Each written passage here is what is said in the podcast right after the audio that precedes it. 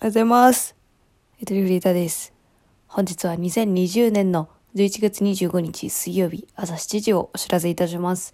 本日は OL の日だそうです。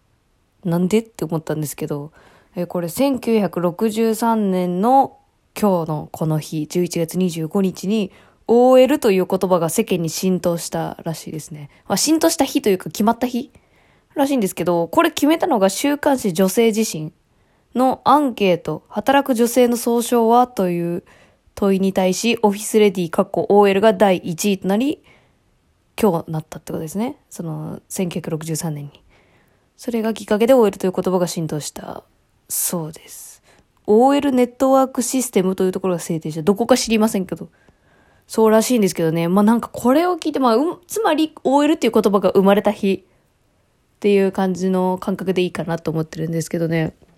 でちょうど昨日ね、なんか人類学者の方の本を買って、急に硬い話するけど朝から。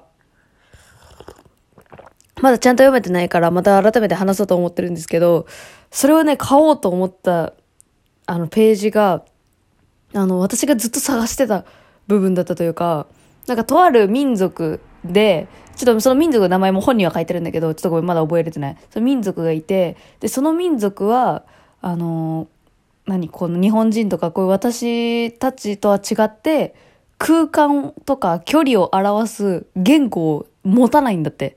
知らないの。うん。だから日付っていう感覚もないし、部屋の名前もないのよ。寝室とか、何々部屋、和室、何々部屋、うん、同じこと2回言っちゃった。とか、そういう所有するものの言葉を持たない。辞書にないって。我々の辞書にその言葉ないです、みたいな。っていうので理解ができないんだって。っていう民族がいるらしいのよ。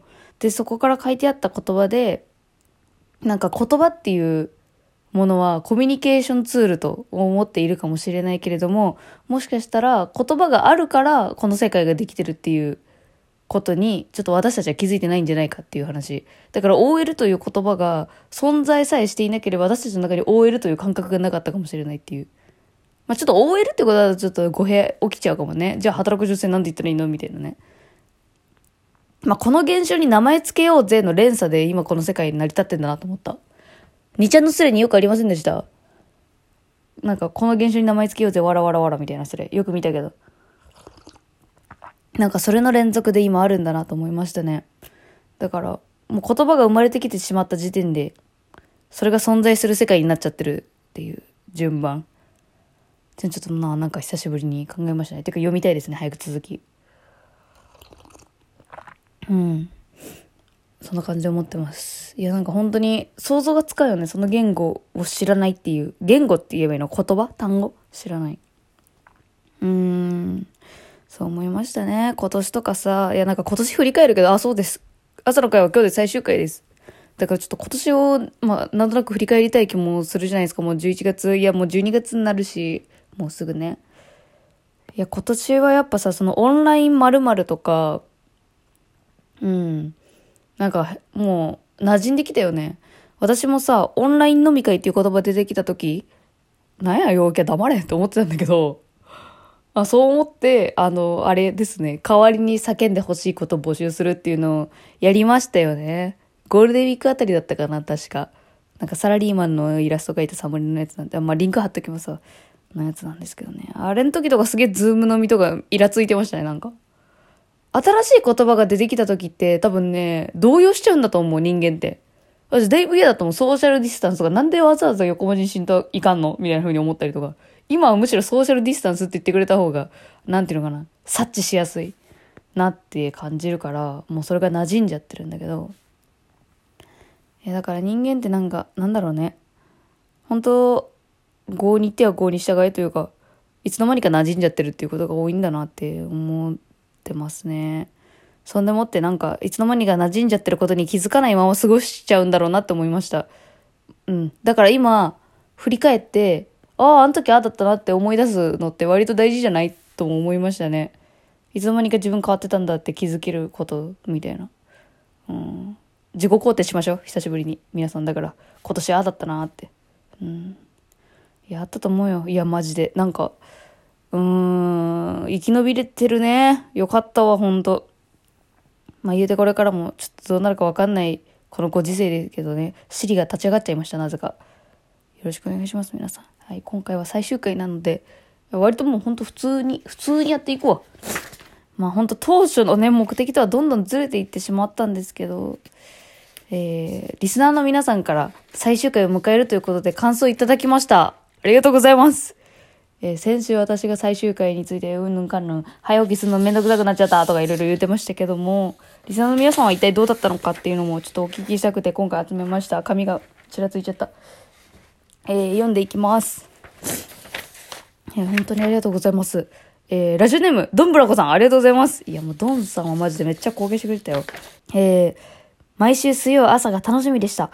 子供の頃に週刊連載漫画を待ってる、読んでる感覚に似てました。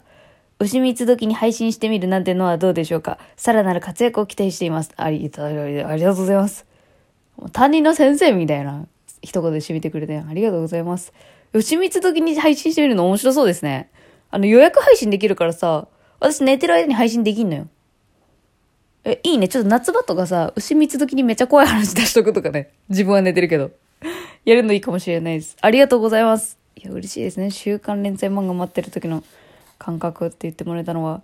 えー、嬉しいな。一番それ、一番それ、私、目指してたとこだしな。嬉しい。えー、続いてラジオネーム原さん。えー、健康観察送ってくれてる。うわーラジオネーム原さん。はい、元気ですと思い込んで今日もやり過ごしますって言ってる それ元気じゃないってことやん。あ、ちょ、から元気じゃないか。えー、本文。井戸売さんお、おはようございます。おはようございます、原さん。早速ですが、私が思う朝の会の印象的な回は、クレーム代行でした。あー、やりましたね。ゆとふりさんらしいと思いましたし、共感性が高い企画でした。また継続していただいたら嬉しいです。それではライブの朝の会も楽しみにしています。ありがとうございます。そうです。ライブ配信にお引越しするだけです。最終回、最終回言ってましたが。そうそう、言い忘れてた。もう皆さんご存知と思っちゃっててね。すいません、かまけてましたね。え、ちょっとライブ配信でもちょっとやってみようかな。じゃあ、ライブ、だ、あの、クレーム代行サービス。まあでもね、個人的にやってる本人の気持ちとしては、これ面白いんかなみたいな。疑問でしかなかった。終わった後はね、やってる最中は楽しかったよ、もちろん。ね。代わりにもしもし、すいませんってやるの楽しかった。ちょっとライブ配信でやろうと思います、今度。12月2日の朝7時半からやります。えー、そして、ラスト。ラジオネームキッチンタイマー。いや、マジ久しぶりじゃん、キッチンタイマー。めちゃくちゃ1年ぶりくらいじゃないの。でさ、まあ、読みますわ。今日の朝の会は、テレビで行います。先生がテレビの電源をつける。普段、頑固ちゃんかストレッチマンしか映らないテレビに校長先生が映し出された。何世代も型落ちしたテレビで、おそらく当時、比較的新しい技術を用いていたであろう朝の会。技術のギャップに挟まれながら行われた、ライブ配信の先駆けであった。